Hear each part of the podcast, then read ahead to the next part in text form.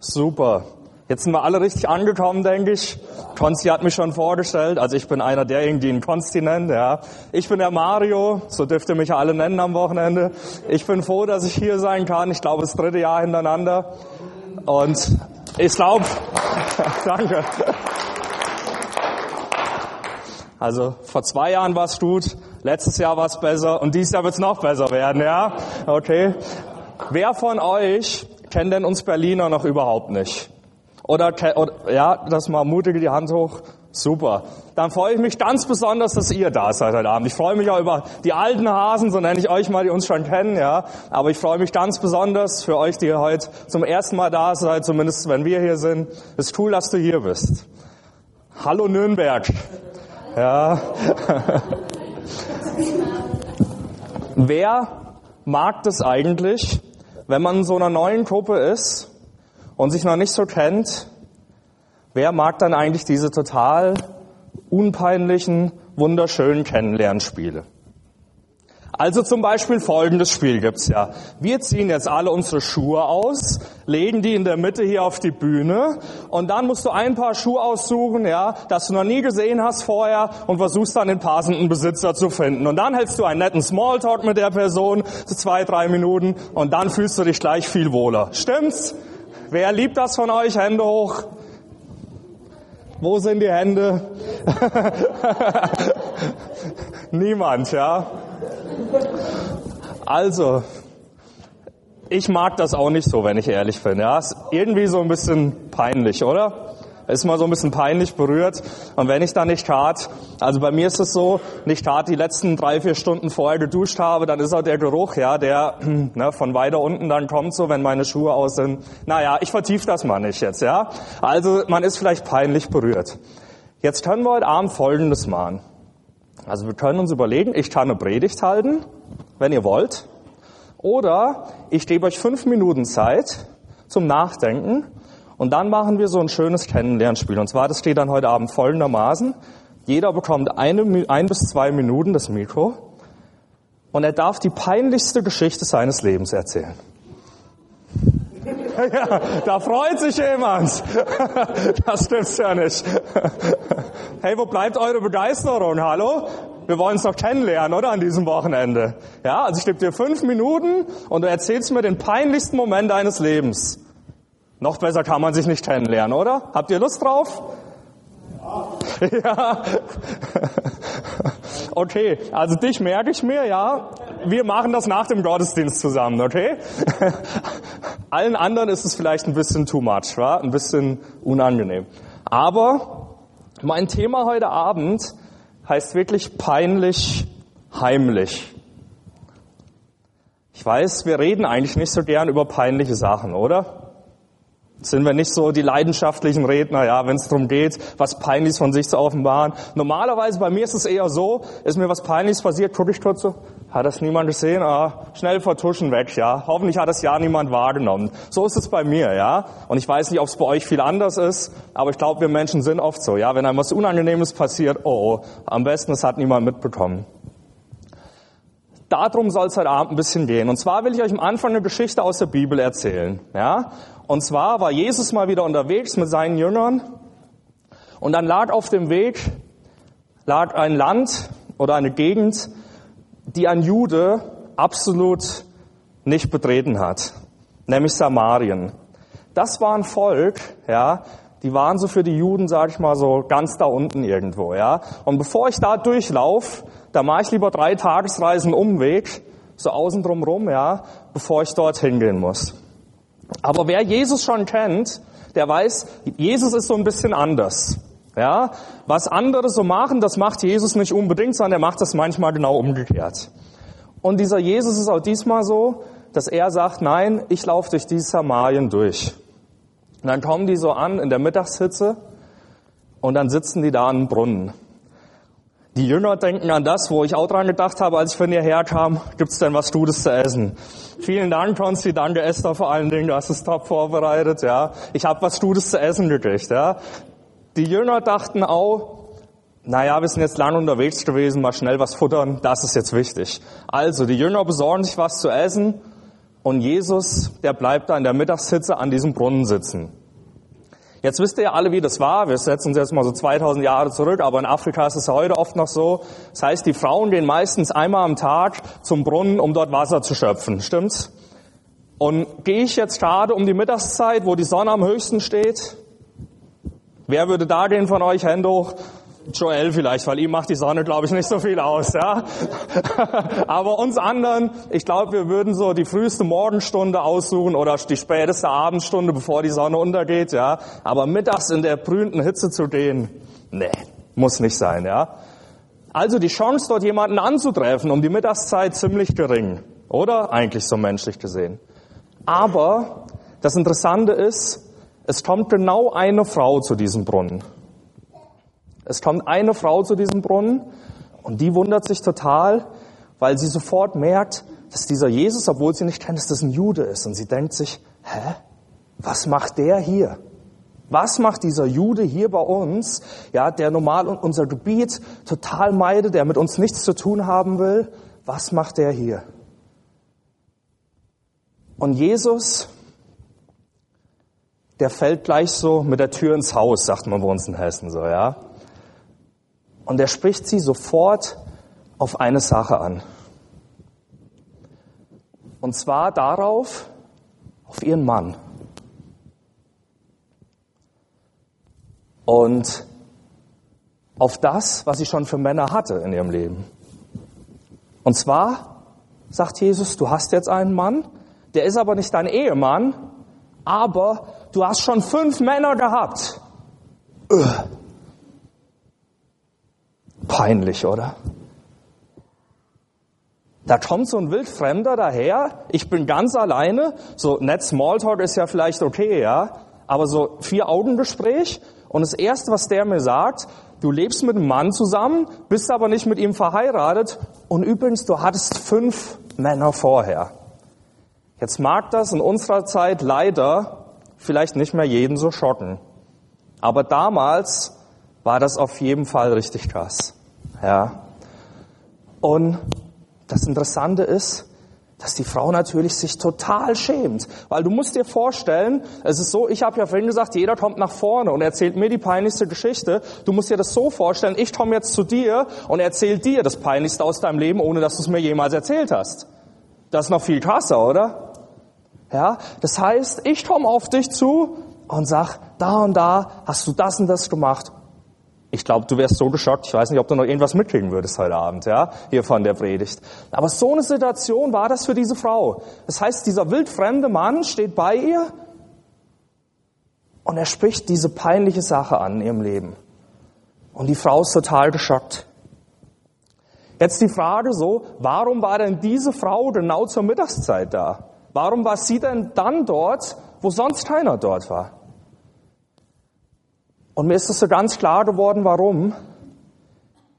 Sie war dort zu dem Zeitpunkt, weil ihr eigenes Leben so peinlich war und weil sie wusste, ja, wie die Leute über sie lästern, wie alle über sie tratschen, weil sie wusste, sie ist wie so eine Aussätzige, so eine, mit der keiner was zu tun haben will.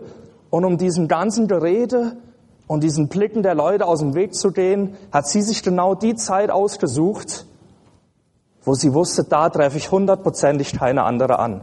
Sie wollte auf Nummer sicher gehen. Ja, sie wollte genau da am Brunnen sein, wo sonst keine der Frauen da war. Und jetzt trifft sie diesen Jesus.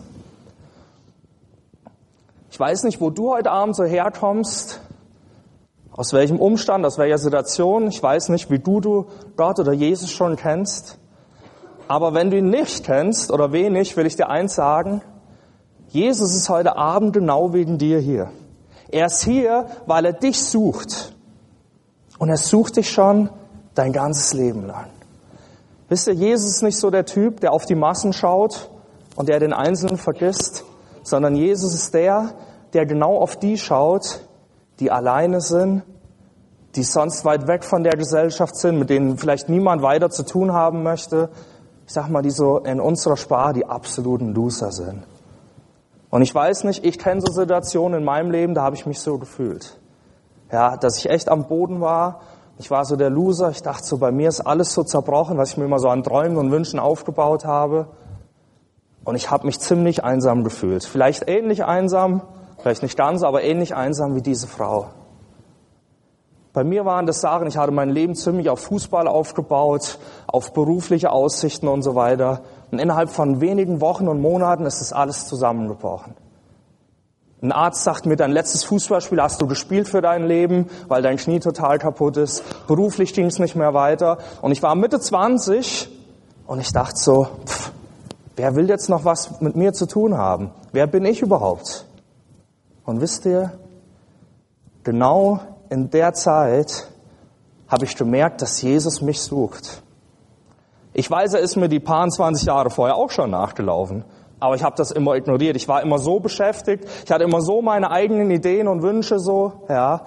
Und ich habe das gar nicht wahrgenommen oder habe das ignoriert. Es gab schon Menschen, die mir von Jesus erzählt haben, aber ich habe das einfach immer so weggewischt. So, ach, jetzt mich mit Gott auseinandersetzen ist doch so unwichtig. Wieso soll ich das machen? Ja, aber da so in meiner Einsamkeit, wo ich echt zerbrochen war, da habe ich gemerkt, hey, Jesus ist der, der da ist und der sagt, hey Mario, ich sehe dich. Es war damals in so einem ganz kleinen Dorf mit paar hundert Einwohnern irgendwo in Nordrhein-Westfalen. Ich war im Raum für mich alleine wirklich saß so zusammengebrochen auf dem Boden und habe mich wirklich gefragt, warum lebe ich eigentlich noch? Und in dem Moment spüre ich, wie real Gott ist. Ich weiß nicht, ob du das schon mal erlebt hast, aber du spürst auf einmal, Konsti hat das vorhin gesagt, wer ist Gott für dich? Ist er so weit weg, irgendwo allmächtig im Himmel, aber wie soll ich ihn erleben? Das war so der erste Moment in meinem Leben, wo ich gemerkt habe, wie Gott wirklich eine richtig persönliche Beziehung zu mir haben will. Weil ich war da echt am Boden, ich habe geheult weil ich dachte, was macht mein Leben noch für einen Sinn? Und ich heul da und auf einmal merke ich, wie so eine innere Stimme ganz klar zu mir spricht, hey Mario, ich habe noch einen Plan für dich und für dein Leben, der ist so viel besser wie alles, was du geträumt hast bisher. Der ist so viel besser wie alles, was du dir bisher vorgestellt hast. Aber du musst mich zum Chef machen in deinem Leben. Und ich habe mir in dem Moment echt gedacht, Mensch, so reflektiert war ich damals. Die ganzen 27 Jahre vorher wollte ich Chef sein in meinem Leben. Und wisst ihr, wie mein Leben ging? So. Stetig bergab. Wir denken ja immer, wir wissen ja, was gut für uns ist, oder? Ich weiß doch, also ich weiß doch am allerbesten, was für mich gut ist. Welche Arbeit, welche Frau, welcher Urlaub, was weiß ich. Ich weiß es doch am allerbesten, oder? Aber ich musste feststellen mit knapp 27 Jahren, ich wusste gar nichts. Alle Entscheidungen, die ich getroffen habe, haben nur dazu geführt, dass mein Leben immer weiter bergab ging. Und genau so an dem Tiefpunkt hat Gott mir seine Hand gereicht und hat gesagt, hey, Mario, wenn du jetzt einschlägst, wenn du heute Ja zu mir sagst, dann, dann will ich alles neu machen. Alles. Kannst du dir vorstellen, ja, dass in deinem Leben alles neu wird? Du hast jetzt bis heute, was weiß ich, wie viele Jahre gelebt? 20, 30, 40, 50 Jahre. Und kannst du dir vorstellen, dass ab heute alles neu wird? Hey, ich will dir sagen, es ist möglich. Es ist möglich, dass ab heute Abend alles neu wird in deinem Leben. Ich habe damals an diesem Abend, ohne dass ein anderer Mensch dabei war, habe ich gesagt, Jesus, ich spüre, dass du hier bist. Weil ich habe eine Liebe und eine Wärme gespürt. Mich hat's wirklich so, meinen ganzen Körper so durchflutet. Ich, ich kann das gar nicht erklären in menschlichen Worten. Das musst du erlebt haben. Aber ich habe geheult, geheult und geheult. Und ich fand damals Heulen ziemlich uncool, kann ich euch sagen. Ziemlich uncool. Aber ich habe so geweint, weil ich so eine Liebe gespürt habe, weil ich gespürt habe, wie der lebendige Gott sagt, hey, ich habe deinen ganzen Mist gesehen, aber lass uns heute neu anfangen. Lass uns heute neu anfangen. Und weißt du was? Ich habe damals gesagt, hey Jesus, ich weiß jetzt, dass du real bist. Und ich weiß, ich habe es nicht gebacken bekommen in meinem Leben. Ich weiß, meine Träume sind zerplatzt, aber weil es Müll war. Und ich will heute mit dir neu anfangen. Und ab dem 5. Januar 2005 gab es einen neuen Mario. Ab dem 5. Januar 2005 hat sich mein Leben komplett verändert Und ich kann dir sagen, und es ist nicht, weil ich angeben will, weil es bin nicht ich, sondern das ist Jesus, seitdem geht's so. Kontinuierlich, wisst ihr, bei Gott ist nicht so, Raketen starten, wieder runter oder so, sondern wenn du mit Jesus lebst, wenn du sagst, Jesus, ich liebe dich und ich will das, was du sagst, nämlich hier, Gottes Wort ist die Bibel, und wenn du da jeden Tag drin liest und betest und Zeit mit Gott verbringst, dann lernst du ihn immer besser kennen und dann geht dein Leben kontinuierlich nach oben. Hey, Achterbahnfahren ist vorbei, ja, im Leben. Ja, sondern es geht kontinuierlich nach oben. Aber jetzt ist die Frage, was machst du, wenn du Jesus annimmst? Soll ich euch kurz erzählen, wie das mit der Frau weiterging? Also erinnert euch, sie hat alle Menschen gemieden, ja, weil es war übelst peinlich. Jeder wusste aus ihrem Leben und sie dachte, nee, nee, das darf keiner wissen. Und jetzt ist das, jetzt kommt dieser fremde Typ daher und sagt ihr die peinlichsten Sachen aus ihrem Leben. Und was macht sie? die rennt los ins Dorf und sagt allen Leuten, die sie trifft, hey, ihr müsst an diesen Brunnen da draußen kommen, jetzt, egal wie heiß es ist, ihr müsst dahin. Da ist ein Mann, der hat mich noch nie gesehen und der hat mir alles gesagt aus meinem Leben. Der wusste alles. Ihr müsst diesen Mann kennenlernen. Ihr müsst diesen Jesus kennenlernen. Ist das nicht krass? Du musst dir das mal überlegen. Ich sage da, das kann bei dir heute alles neu werden. Da ist eine Frau, die wahrscheinlich seit Jahren allen menschlichen Kontakt gemieden hat, die sich zu Hause eingesperrt hat, ja, und die nur zu einer Zeit raus ist, wo alle anderen nicht draußen waren. Und dann kommt eine Begegnung. Und was macht sie? Sie rennt weg von diesem Jesus und geht in das Dorf und sagt, ey, kommt alle zu diesem Brunnen. Ihr müsst diesen Mann kennenlernen, der alles aus meinem Leben gesagt hat, wo wir uns heute definitiv das erste Mal gesehen haben. Ist, ist nicht alles anders geworden? Innerhalb von einem Moment ist alles anders geworden. Und wisst ihr, was das Krasse ist? Die Bibel sagt, in dem Ort bekehren sich an diesem Tag massenweise Menschen. Massenweise Menschen. Und weißt du warum? Die sagen am Schluss, hey Frau, wir glauben jetzt nicht nur alleine, weil du das erzählt hast, sondern weil wir es mit unseren eigenen Augen gesehen und mit unseren eigenen Ohren gehört haben, dass Jesus lebt, dass es einen lebendigen Gott gibt. Ich finde das der Hammer. Ein Moment, eine Begegnung, die Frau vergisst alles, was ihr immer peinlich war und sagt, hey, ihr müsst diesen Jesus kennenlernen. Und die Leute entscheiden sich für diesen Jesus. Jetzt ist es heute Abend so, ich werde noch ein bisschen dir von dem Jesus erzählen. Silvi gleich auch ein kurzes Zeugnis aus ihrem Leben so. Und jetzt kannst du sagen, okay, das ist dieser Jesus, den Mario vielleicht erlebt und so. Aber was hat das mit dir zu tun? Und ich will dir sagen so, heute Abend wird die Chance sein, zu sagen, ich will diesen Jesus genauso in meinem Leben erleben, wie den Mario und Silvi und all die anderen, die Jesus schon kennen, erleben. Ich will nicht nur noch vom Hören sagen, ja, von diesem Heiland, ja, Konsti, oder was weiß ich, diesem fernen Gott, oder wie immer ich den nenne, wissen, sondern ich will ganz persönlich diesem Jesus begegnen und will ihn erleben, in meinem Leben. Und ich sag dir, das ist genau das, was Jesus in deinem Leben tun will. Weil er hat dich nur geschaffen aus einem Grund. Er will Gemeinschaft mit dir haben.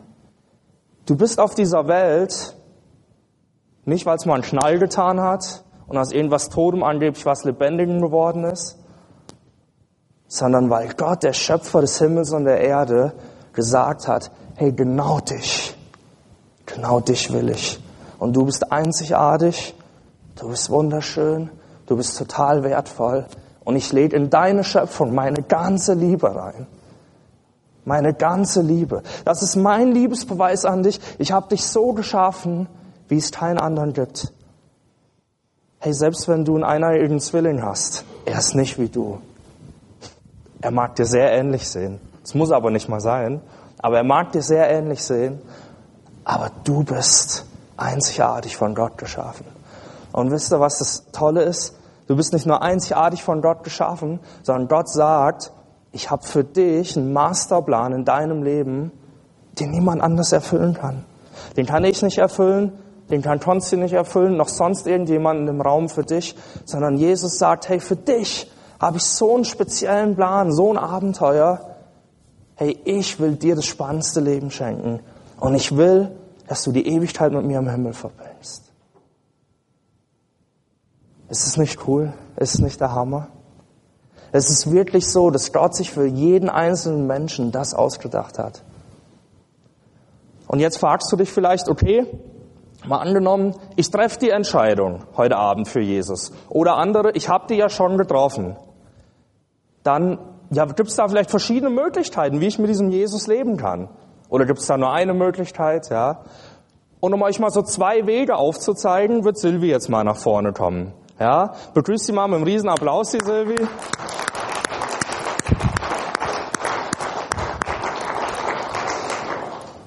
Die Silvi, die hat eigentlich Heimspiel hier, die ist nämlich selbst Fränkin, ja. Und deswegen hört euch da mal von einer Fränkin an, ja, auf welche verschiedenen Arten sie schon versucht hat, mit Gott zu leben und mit Jesus. Und vielleicht merkt ihr einen kleinen Unterschied, okay?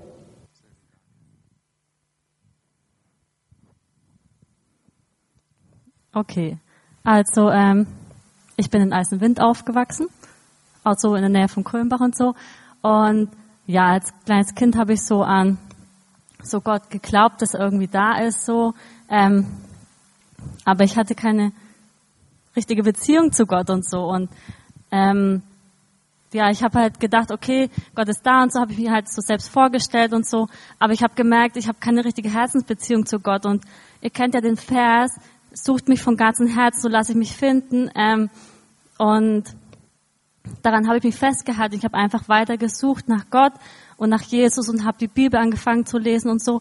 Und also Jesus hat sich mir wirklich offenbart. Er hat zu mir gesprochen und so. Und er ist halt wirklich real. Und das war ungefähr 2005, wo ich das erlebt habe. Und seitdem verändert sich mein Leben und so. Und also ich war früher in Kulmach in der Gemeinde und habe halt so angefangen, mich zu investieren in die Gemeinde und halt so ein bisschen, halt auch im Jugendkreis so mitzuarbeiten und so. Und da war es so, dass Jesus, also ich habe versucht mit Jesus zu leben, aber er war nur so ein bisschen ein kleiner Teil in meinem Alltag. Ich habe ansonsten so gemacht, was ich so wollte. Also halt, ähm, worauf ich gerade Lust hatte, was meine eigenen Vorstellungen waren und so. Aber ansonsten habe ich halt mal so ein, zwei Stunden in der Woche mal was für den Jugendkreis gemacht und was Kreatives gemacht für die Gemeinde. Ähm, und so sah mein Alltag erst so aus. Und dann habe ich gemerkt, dass ich irgendwie mehr noch will und dass die Bibel auch sagt, dass wir noch mehr investieren sollen. Und parallel war das so gewesen, also ich hatte so ein paar Probleme mit mir selbst und bin mit Sachen nicht zurechtgekommen und so. Und naja, bei diesem Problem so, das hat mich irgendwann mal sehr genervt, habe mir gedacht, oh, ich will das jetzt echt nicht mehr.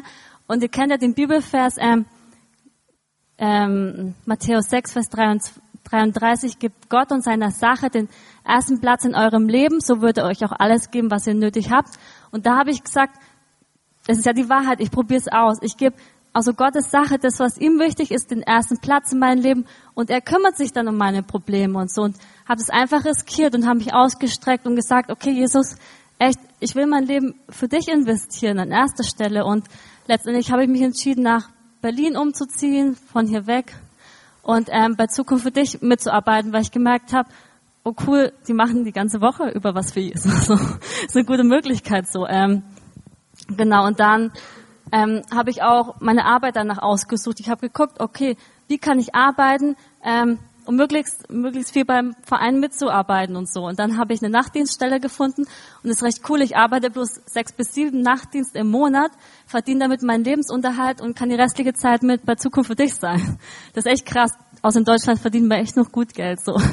Und ähm, ja, wie sieht der Alltag bei uns aus? Also wir treffen uns früh um acht und ähm, ja, fangen an mit Gebet und mit Lobpreis und so und haben unsere Aufgaben am Tag und machen halt den ganzen Tag was für Jesus, machen Programme und tun irgendwelche Aufgaben erledigen und so und ähm, ja, ist echt also halt cool, einfach halt, dass das so geht und so und ähm, ich habe gemerkt auch, einfach in der Bibel steht ja, ähm, ähm, und alles, was ihr tut, das tut als für den Herrn und nicht für Menschen. Also das heißt wir sollen für Jesus alles tun.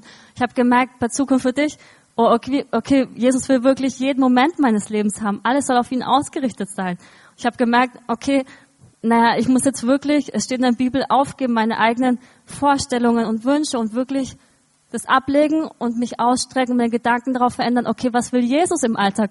Was ist ihm heute wichtig? Was liegt ihm am Herzen? Und mich danach auszurichten und so. Und dadurch merke ich auch, dass mein Leben immer, immer schöner wird und diese Probleme, die ich mit mir selbst hatte, die werden kontinuierlich immer weniger und Jesus ist treu und ja, wenn wir einfach sein Wort tun und naja, Sachen aufgeben, an die wir uns so festhalten, die nicht gut sind für uns, dann wird es echt immer schöner so. Und ich möchte euch echt ermutigen, es auszuprobieren, einfach mehr zu investieren in dem, was Jesus wirklich wichtig so ist. So, genau.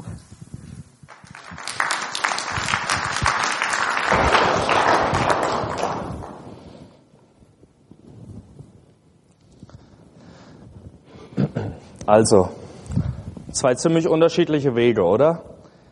Früher hat Silvia einen ganz normalen Arbeitsalltag gehabt. Sie ist Heilerziehungspflegerin, stimmt das, Silvia? Heißt das so? Genau. Und dann hat sie irgendwann gemerkt, okay, Jesus, den gibt's schon und irgendwie will ich den auch.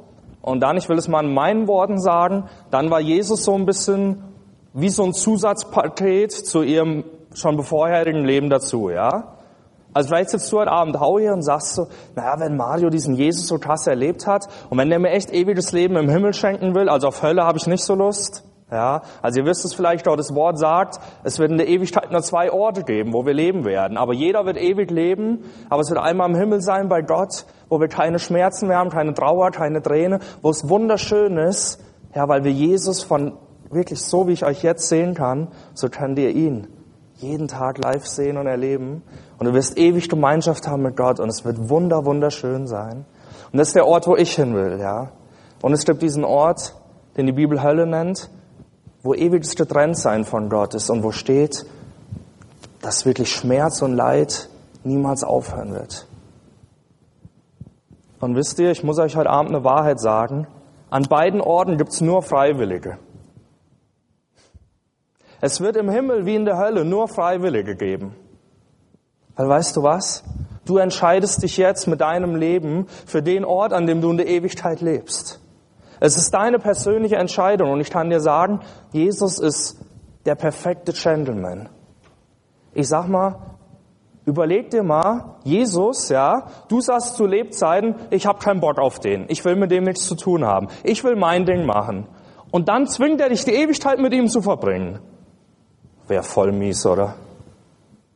Das macht er nicht, keine Angst.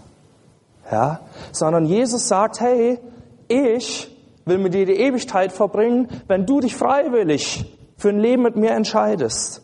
Wenn du sagst, ja, ich habe erkannt, Jesus, du als Gottes Sohn bist am Kreuz für meine ganze Schuld, für den ganzen Müll, den ich getan habe, gestorben.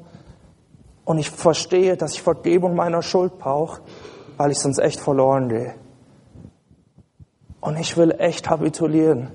Ich sag Jesus, sei du der Herr in meinem Leben. Und dann sagt Jesus, ey, meine Arme sind so weit offen. Komm her. Komm zu mir, ich liebe dich. Ich bin dir die ganze Zeit hinterhergelaufen.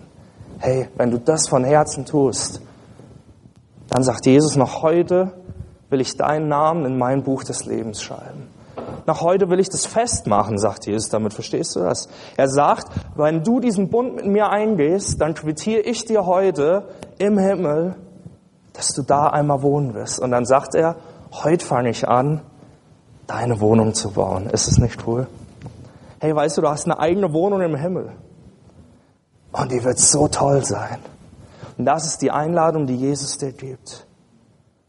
Aber Gott ist auch eindeutig zu denen, die sagen, hey Jesus, weißt du was, du mit deinen altmodischen Vorstellungen so, ich soll keinen Sex vor der Ehe haben oder mit jemandem zusammenleben, mit dem ich nicht verheiratet bin, ja, wie ich soll bei der Steuererklärung nicht glühen, äh, nicht, äh, nicht belügen, ich soll meine, ich soll alles ehrlich machen, ich soll nicht lügen, ich soll keinen betrügen, habe ich keinen Bock drauf. Das engt mich alles so ein. Hä? Bin ja wohl erwachsen, ich weiß selbst, was gut ist, ja. Ich mach das mal, wie ich will. Hey, okay, Jesus würde ich nicht zwingen, ja.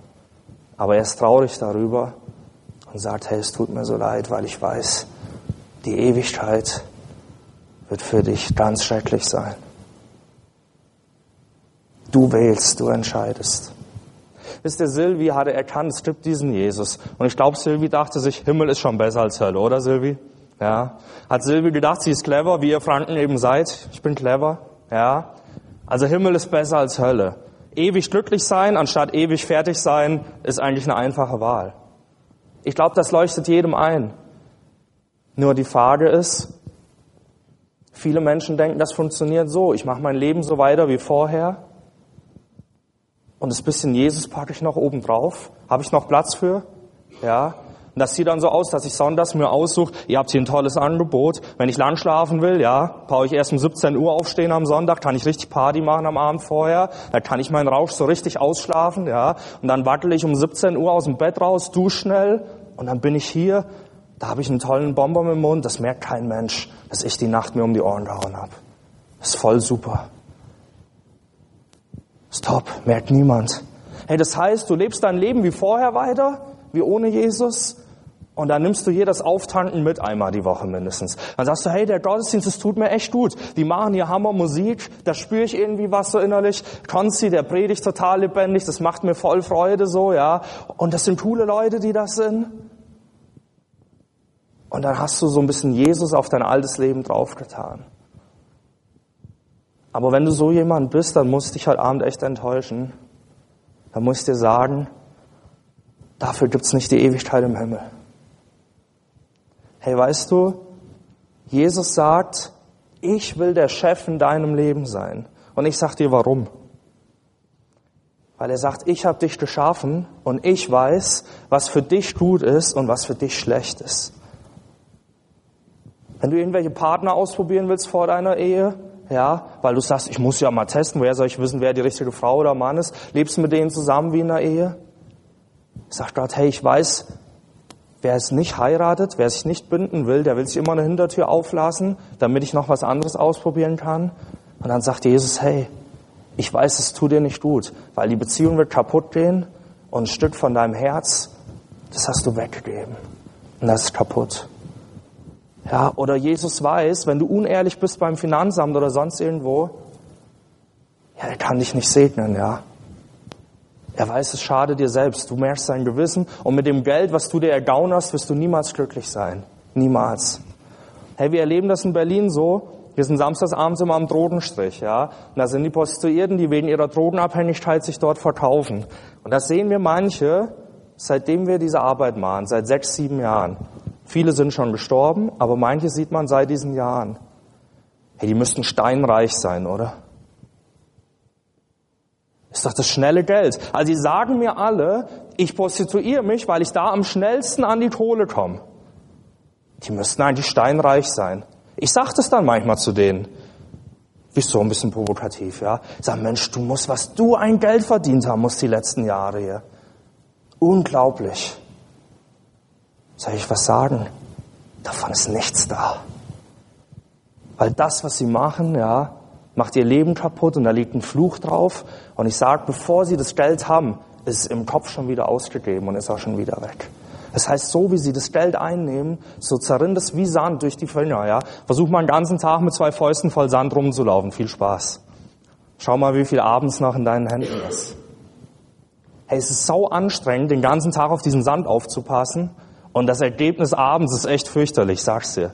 Das ist echt ein Depri-Tag in deinem, Leben, in deinem Leben. Probier das mal aus. Ja, probier das mal aus. Konzentrier dich mal 16 Stunden nur auf diesen Sand. Ja, und guck mal, was abends übrig ist. Aber weißt du, so ist das Leben, wenn du sagst, ich lebe so weiter wie vorher und ein bisschen Jesus obendrauf. Das heißt, ich bin selbstbestimmt, ich sage immer noch, wo es lang geht hey, alles, was du hast oder augenscheinlich, es wird zerrinnen in deinem Leben. Es hat keinen Ewigkeitswert, es wird weg sein. Das war das Erste, was Silvi ausprobiert hat. Aber jetzt gibt's noch diesen zweiten Weg. Irgendwann, wo Silvi gemerkt hat, hey, es gibt Menschen, da hat Gott nicht nur diesen Nebenplatz im Leben, sondern der spielt die Hauptrolle. Nicht nur das, der ist sogar der Regisseur von dem Leben. Der darf sagen, wie das Leben funktioniert. Da hat Silvi gesagt, ich merke, die sind glücklicher, die sind zufriedener.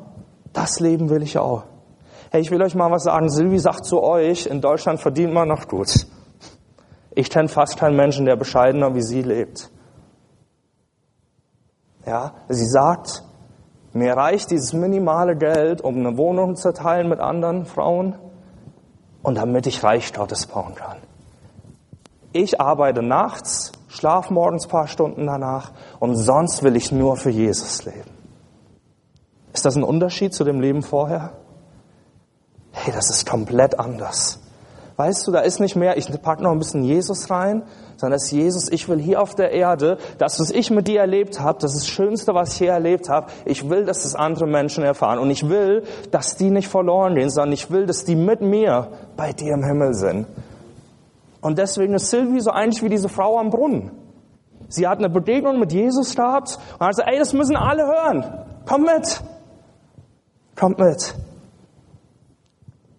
Ich will jetzt nicht so ein Loblied auf Silvia, aber eine Sache muss ich noch sagen. Sie hat eine Reise mit dem Zug gehabt. Und dann lese ich kurz später im Gästebuch von, unserem, von unserer Homepage einen Eintrag. Hey, Silvi und Steffi war mit dir, ja? Es war so cool, wie ihr im Zug von eurem Leben mit Jesus erzählt habt. Ich habe noch nie junge Menschen so von Jesus erzählen hört. Hey, fragt mal Silvi nachher, ob das für sie ein Zwang war oder anstrengend. Hey, das ist unser Leben. Wir sagen, Jesus hat alles für uns gegeben. Das muss jeder wissen. Das muss jeder wissen. Das soll jeder wissen. Und ich will, dass die ganze Welt, die auf mich trifft, die muss eins erfahren. Jesus lebt, Jesus liebt dich und Jesus will, dass du errettet wirst. Und das ist ihr Fokus in ihrem Leben. Du kannst so leben. Könnt ihr noch ein bisschen zuhören? Super. Ihr seid toll. Jetzt gibt es diese zwei Arten Leben. Ein selbstbestimmtes Leben oder ein selbstloses Leben. Ich will euch ein bisschen erzählen, so wie die erste Gemeinde gelebt hat in der Bibel. Weil das ist so unser Vorbild in Berlin. Ich sage nicht, dass wir so sind, ja? Also ich betone das mal. Das ist unser Vorbild und wir wollen Stück für Stück dem ähnlicher werden, weil wir glauben, Gott hat in der Bibel so ein Urmodell von Gemeinde geschaffen, wo er sagt, hey, die waren richtig gut drauf, die Jungs und Mädels. Und es ist cool, wenn ihr versucht, so zu leben. Und jetzt passt auf, in dieser Gemeinde war es so, die haben alles miteinander geteilt. Ihr müsst euch das so vorstellen, da gab es keinen Privatbesitz, sondern was mir ist, gehört auch dir. Und das ist herausfordernd, oder? Also stell dir vor, du willst morgen früh in dein Bad gehen und dann ist irgendwie abgeschlossen, dann wartest du eine halbe Stunde und dann kommt irgendjemand raus, der halt irgendjemand ist. Also Jan könnte das morgen früh passieren, ja, dass er in sein Bad will und dann kommt irgend so ein Berliner raus, der sich da drin eine halbe Stunde gemütlich gemacht hat, ja. Das ist mal so ein Punkt, was Leben teilen betrifft. Aber die haben alles miteinander geteilt. Ja, warum? Weil sie gesagt haben, hey, Jesus liebt uns und er hat uns so beschenkt und wir wollen alle Menschen damit beschenken. Wir wollen, dass die anderen Menschen sehen, wenn du das lebst, was Jesus will in deinem Leben, dann geht's dir gut. Und wir sind gesegnet von Jesus. Hey, Silvi fühlt sich echt gesegnet. Die sagt, sie ist reich und sie ist auch reich, weil Gott sie segnet, weil sie Gott die erste Stelle in ihrem Leben gibt. Und deswegen erlebt sie Segen für Segen. Und so war das in dieser Urgemeinde. Ja, die haben so mit Jesus in die gegangen, die wurden ständig gesegnet und haben gesagt, ey, für euch, für alle, kommt her. Ihr seid alle willkommen. Glaubt ihr, die sind offen und ehrlich miteinander umgegangen? Glaubt ihr, die sind sehr offen und sehr ehrlich miteinander umgegangen? Glaubt ihr, die wussten die peinlichsten und allerpeinlichsten Sachen voneinander? Ich sag ja. Die waren so richtig total ehrlich. Und jetzt passt auf, jetzt gibt's einen Zwischenfall, den finde ich mit den krassesten im Neuen Testament in der Bibel. Das ist ein Ehepaar. Die verkaufen was. Und dann gehen die hin in diese Gemeinde und sagen, hier, das haben wir gekriegt für das Grundstück, alles wie immer, alles für alle. Das ist alles, was wir bekommen haben. Und wisst ihr, was interessant ist? Wenn du richtig mit Jesus lebst, dann weißt du von ihm, was Wahrheit ist und was Lüge ist. Ich bin schon viel belogen worden in meinem Leben. Aber wenn du mit Jesus lebst, dann sagt er dir ganz oft, äh, Vorsicht, irgendwas stimmt da nicht. Und so war es da. Da waren Leute in dieser Gemeinde, die haben gedacht, komisch, irgendwas stimmt da nicht. Vielleicht war es sogar so, Hananias hieß der Typ, dass er das so ein bisschen arrogant auch schon so gesagt hat. Hier, guck mal, alles für uns alle. Toll, ne, was ich für uns jetzt, ich habe das verkauft, es war mir privat, jetzt ist Geld für uns alle. Vielleicht war es das, was ihn verraten hat. Ich weiß nicht, die Bibel schweigt da. Aber irgendwas war es, wo die anderen, die Leiter wussten, ey, da stimmt was nicht. Und dann passiert Folgendes. Sie sagen, Hananias, war das wirklich alles Geld, was du für dein Feld bekommen hast? Und er sagt, ja. Und in dem Moment ist sein Leben vorbei. Die Bibel sagt, er fällt direkt tot um. Ich war total geschockt, wo ich das erste Mal gelesen habe. Ich dachte mir so, wie? Ich meine, das war nach Jesus, ja. Also Jesus ist für meine Sünden schon gestorben, ja, ist auferstanden. Und jetzt sterbe ich noch einfach als direkte Folge von der Sünde. Ich dachte mir, wie krass ist denn das? Hey, die Geschichte wird noch schlimmer. Seine Frau kommt dazu. Sie weiß gar nichts davon, weil die haben den Leichnam weggetragen. Sie sagen, hey Sapphira, war das alles Geld, was ihr bekommen habt für das Feld? Ja. Dann sagen sie, hey, die Männer, die da draußen gerade kommen, die haben die Leiche von deinem Mann weggetragen und jetzt kommen sie, um dich zu holen. Und sie fällt um und ist tot. Schock, oder? Schock. Und ich weiß nicht, ob es viele Bibelstellen gibt, wo ich mir schon so viel Gedanken darüber gemacht habe, warum ist das passiert. Und ich glaube, ich habe zumindest einen Grund dafür gefunden. Hey, passt mal auf. Die zwölf Jünger von Jesus, ja, die haben erzählt, was sie mit Jesus erlebt haben. Daraus haben sie an einem Tag 3000 bekehrt und es wächst eine Gemeinde. Es entsteht, was die ersten Christen kommen und leben so leben, wie Jesus sich das immer gewünscht hat. Und dann kommt da ein Ehepaar rein, dass diese totale Offenheit und diese totale Ehrlichkeit, dieses totale Streben, ich will so leben, wie Jesus das will, hey, die können das alles zerstören mit dieser einen Aktion. Und Gott sagt, Lüge hat in meiner Gemeinde keinen Platz.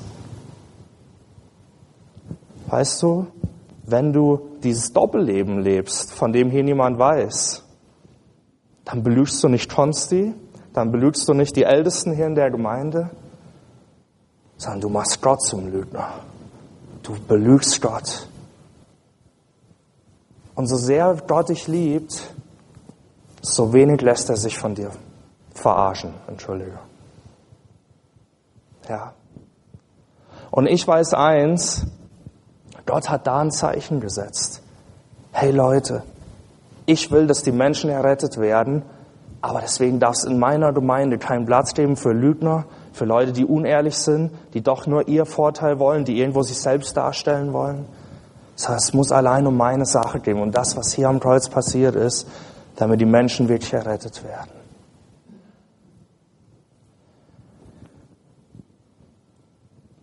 Lüge zerstört Beziehungen, weißt du das? Lüge zerstört jede Beziehung. Hey, ich bin fast sieben Jahre verheiratet. Ich wüsste nichts, was die Beziehung zwischen Julie und mir mehr zerstören könnte wie Lüge. Nicht aufrichtig sein, nicht ehrlich sein, nicht dem anderen mitteilen, was mir am Herzen liegt.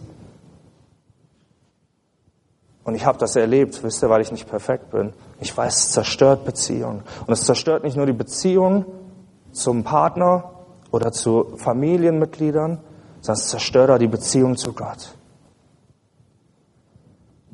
Und wisst ihr, was wir in Berlin versuchen, hauptsächlich der Apostelgeschichte nachzuahmen, ist total offen und ehrlich zu sein. Wir sind 16, 17 Mitarbeiter im Team, ja. Und wir leben so richtig eng zusammen.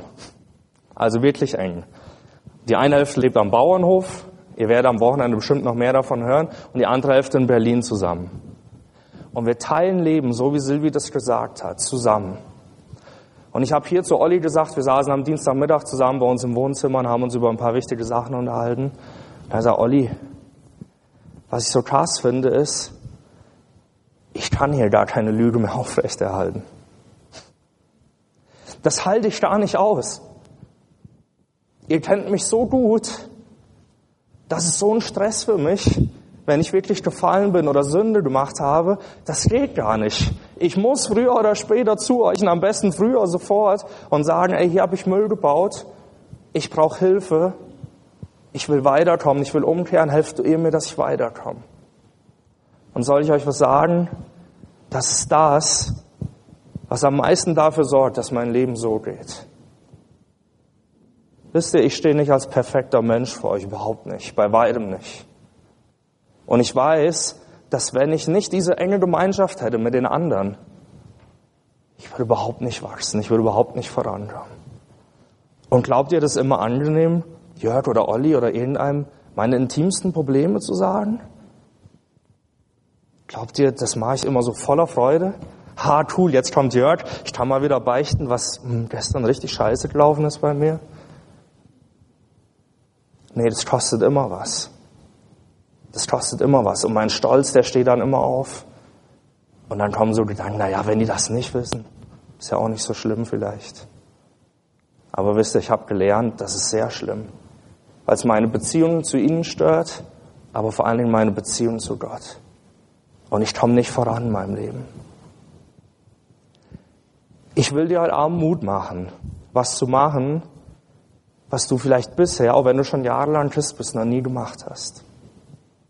Und zwar, dass du sagst, ich erlaube ab heute einem oder zwei Christen, wo ich weiß, die leben richtig mit Jesus. Also sie haben nicht nur so ein bisschen Jesus in ihr Leben oben drauf gebracht, sondern ich weiß hundertprozentig, wenn die heute sterben, die sind bei Jesus im Himmel. Ich weiß hundertprozentig, die sind so richtig eng mit Gott. Die haben den so richtig als Freund. Die haben den so richtig krass erlebt in ihrem Leben. Und ich erlaube ein oder zwei von diesen Leuten, bei einer Frau bitte ein oder zwei Frauen, bei einem Mann bitte ein oder zwei Männern. Ab heute darfst du alles wissen aus meinem Leben. Ich meine alles. Das Wort alles bedeutet alles. Du darfst alles wissen. Aber ich will dir sagen, warum. Erstens, es ist ein Schutz für dich hey, pass mal auf, wenn ich ein Problem hatte in einem Bereich meines Lebens und habe das irgendjemandem gebeichtet von meinen Ältesten, ich weiß, die werden mich darauf ansprechen. Und das ist gut so. Weil wenn ich das nächste Mal Versuchen bin, in dem Bereich zu fallen, was glaubst du, wie schwer dir es fällt zu sündigen? Halleluja, zum Glück. Ja, du weißt, nein, ich will das nicht. Ich will nicht, wenn die mich das nächste Mal ansprechen, dass ich wieder sagen muss, schiefgegangen wieder versagt. Sondern ich will sagen, ja, ich habe das geschafft. Das Problem ist gegessen. Und ich weiß, du wirst wachsen, wenn du das so lebst. Aber das heißt, ich lebe richtig verbindlich Christsein. Das heißt, Gemeinde ist ein Ort, wo ich nicht irgendwie Besucher bin oder irgendeine kleine Aufgabe übernehme, sondern wo ich sage, das suche ich mir die Leute, mit denen ich gemeinsam wachse.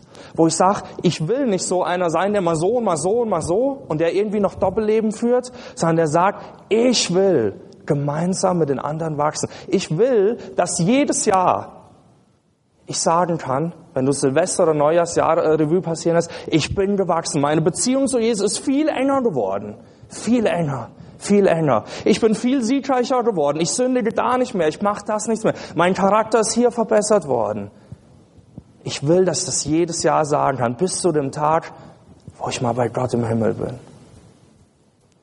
Und ich kann dir sagen, Gott verlangt das von dir. Ich finde es als Christ dürfen wir nicht so sein wie die Frau, ja, dass Jesus immer alles erst in die Öffentlichkeit bringen muss. Und trotzdem finde ich stark, was David gebetet hat. Ich will euch zwei Verse aus Psalm 139 ähm, vorlesen. 23 und 24. Durchforsche mich, o oh Gott, und sieh mir ins Herz. Prüfe meine Gedanken und Gefühle. Sieh, ob ich in Gefahr bin, dir untreu zu werden. Hey, da geht's nur, ob ich in Gefahr bin. Da sagt David nicht, ich bin schon in Gefahr, ich bin schon gefallen. Und sieh, ob ich in Gefahr bin, dir untreu zu werden. Dann hol mich zurück auf den Weg, der zum ewigen Leben führt. Hey, ich finde David so krass, ja. Der sagt Gott, ich will, dass du mir das zeigst. Und er sagt, Gott, ich will, dass du mir so Menschen schickst, die mir das zeigen. Als David am meisten gefallen war, hat er Nathan gebraucht, der ihm gesagt hat, hey David, du hast Mist gebaut, kehr um zu Gott. Und ich glaube, es war so ein Erlebnis für David, so ein befreiendes, dass er gesagt hat, so will ich jetzt immer sein. Und ich weiß nur, so wachse ich und so komme ich voran. Und so ist aus dem kleinen Hirtenjunge der mächtigste König Israels geworden. Weil diese Beziehung zu Jesus so ehrlich war. Macht mal das Bild mit diesem Ortsschild, bitte. Das ist meine Frage, die ich am Ende heute an dich habe. Willst du endlich mit Lüge aufhören in deinem Leben? Willst du sagen, Lüge gehört der Vergangenheit an? Und will sagen, ab heute gehe ich in der Wahrheit. Und die Wahrheit, die kenne ich nur, die weiß ich nur, wenn ich Gottes Wort lese jeden Tag, wenn ich mir Zeit nehme für Gott ganz alleine, wenn ich echt sage, Gott, rede du jetzt zu mir, ich bin jetzt hier ganz allein, ich will von dir wissen, was dran ist, ich will weiterkommen mit dir. Und ich muss von dir wissen, was die Wahrheit ist, was mir gut tut in meinem Leben und wie ich vorankomme. Aber du kannst nicht beides leben. Du wirst nur mehr Wahrheit erkennen und weiterkommen mit Jesus, wenn du die Lüge hinter dir lässt. Und ich wünsche mir so, dass das Wochenende hier was wird, wo wir total ehrlich sind zueinander. Hey, vielleicht so ehrlich, wie du noch nie zu Menschen warst in deinem Leben. Dass du sagst, hey, ich glaube, hier bin ich an einem Ort angekommen, wo ich weiß, da darf ich ehrlich sein. Hey, schaut mal, wenn Gott was anspricht in deinem Leben, wie bei dieser Frau, da macht Gott es nicht, um dich bloßzustellen Gott spricht niemals irgendeinen Müll an in deinem Leben, um dich bloßzustellen, um dich zu unterdrücken, um dir zu sagen, hey, guck mal, du Versager, Pff, hast wieder nicht geschafft. Hey, nein, Jesus spricht die Sachen an in deinem Leben, weil er sagt, hey, ich will dir da Heilung schenken. Ich habe das gesehen in deinem Leben, was du erlebt hast. Ich habe dein Versagen gesehen. Ich sehe deine Ängste. Ich sehe deine Krankheit. Ich sehe deine Schwäche. Ich sehe deine ganzen Probleme. Aber ich will dir da raushelfen. Das ist der einzige Grund, warum Jesus das anspricht in deinem Leben. Und ich weiß, dass wenn du anfängst, auf diesem Weg der Wahrheit zu gehen, wenn du sagst, Jesus, ich will total ehrlich sein, ich will diese verbindlichen Freundschaften hier in der Gemeinde leben, du wirst sehen, wie Jesus dich segnet und wie wirklich dein Leben bergauf geht. Hey, du wirst Herausforderungen haben, aber du wirst von Gott wissen, wie du da durchstehst. Und deine Beziehung wird immer enger werden und du wirst Jahr für Jahr sagen können, hey, ich kenne meinen Jesus besser und besser und besser. Und ich verspreche dir, du wirst garantiert im Himmel ankommen, wenn du so lebst. Wenn du aufrichtig bist, wenn du ehrlich bist, wenn du aufhörst zu lügen und wirklich diese Verbindlichkeit lebst, wenn du sagst, Jesus, alles für dich und ich weiß, du sorgst dich um mich, hey, dann wirst du das erleben, was Silvi bezeugen kann, was ich aus meinem Leben sagen kann. Gott kümmert sich um unsere kleinen Problemchen, hey, weil sie sind für ihn echt nur solche. Was für dich so ein Berg ist, sagt Jesus, hey Mario, ganz locker. Habe ich schon längst gesehen. Habe ich schon einen Masterplan für. Sei mal entspannt. Ja, und ich will, dass du das erlebst. Und deswegen fände ich es cool, wenn das Lobpreisteam jetzt nochmal nach vorne kommt.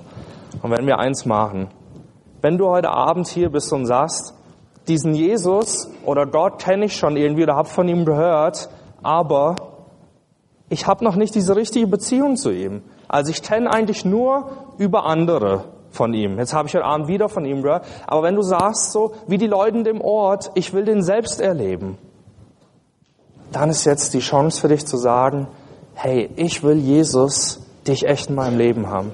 Und nicht irgendwie so als Zusatzpaket, als extra, sondern ich will, dass du die Mitte bist von mir, dass du echt das Zentrum bist und mein ganzes Herz soll dir gehören, weil ich weiß, das beste Leben für mich ist und ich werde die Ewigkeit bei dir sein. Und wenn du schon Christ bist, dann will ich dich auch einladen, hier vorzukommen, aus zwei Gründen. Einerseits, um zu sagen, ich will mit einer Lüge aufräumen ich habe hier was gelebt die ganze Zeit oder bin in einer Schuld, von der niemand weiß. Ich will das bekennen, weil ich will da rauskommen. Und ich weiß, ich brauche Befreiung und ich brauche Vergebung, die mir jemand zuspricht in Jesu Namen. Dann kommst du bitte nach vorne und ich weiß, Jesus wird dir diese Vergebung zusprechen.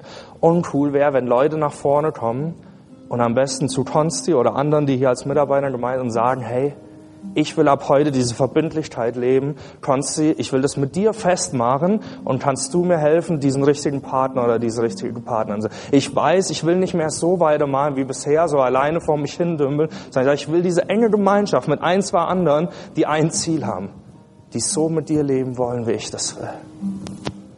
Ich will dich dazu einladen. Und die Band wird jetzt noch ein Lied oder zwei spielen. Wir stehen hier als Mitarbeiter vorne. Und ich sag dir, wenn Jesus dich angesprochen hat, dann sagt die Bibel was? Dann komm.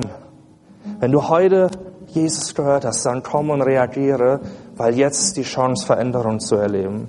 Und ich wünsche mir das von Herzen für dich, weil ich weiß, das Leben mit Jesus, es ist so schön. Es ist echt so schön, sagen zu können, Jesus, du bist die Liebe meines Lebens. Und mit dir habe ich Freude jeden Tag. Ich lade dich ein dazu herzlich, darauf zu reagieren. Amen. Ich habe eine gute Nachricht für dich, ja. Morgen Abend geht's weiter.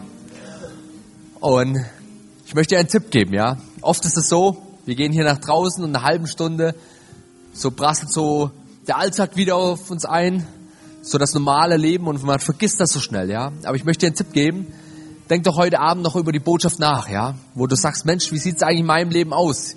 Es war viel Input, Gott will zu mir persönlich reden, Gott will in meinem Leben aufräumen, wie sieht es eigentlich bei mir aus? Und vielleicht kannst du es gar nicht während einem Lied jetzt so greifen, aber ich möchte dich einladen, heute Abend darüber nachzudenken, sagen, okay, wie sieht es eigentlich in meinem Leben aus? Weil das Schöne ist, dass Gott immer mehr für dich hat. Ja, wenn du da bist, sagst, ja, eigentlich bin ich ganz zufrieden, da gibt es ein paar Dinge, die nicht in Ordnung sind, aber so alles auspacken, so alles bei Gott abgeben, da fehlt mir irgendwie der Mut.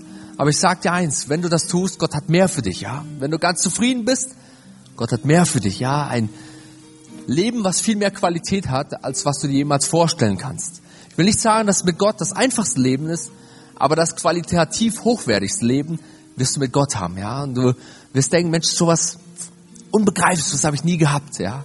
Aber dazu bedarf es immer so den Schritt, ja, in Gottes Gegenwart, den Schritt, so dich zu öffnen und sagen, ja, hey Gott, du musst Dinge bei mir in meinem Leben in Ordnung bringen, du musst Dinge grad rücken. Und äh, es ist kein Problem, wenn du es heute Abend nicht geschafft hast, ja. Gott hat Geduld mit uns, Gott hat Zeit mit uns. Aber ich möchte dich einladen, dass du morgen wiederkommst. Oder du bist heute Abend da und sagst, Mensch, das müsste eigentlich mein Freund oder meine Freundin hören. Oder mein Schul- oder Studienkollege. Da komm morgen Abend wieder, ja, und sagst, okay, ich denke jetzt mal drüber nach, ich reflektiere das, aber ich will darauf reagieren. Weil es wäre schade, wenn du so die Tage an dir vorbeigehen lässt und sagst, Mensch, interessante Tage, interessant, wie Leute mit Gott leben.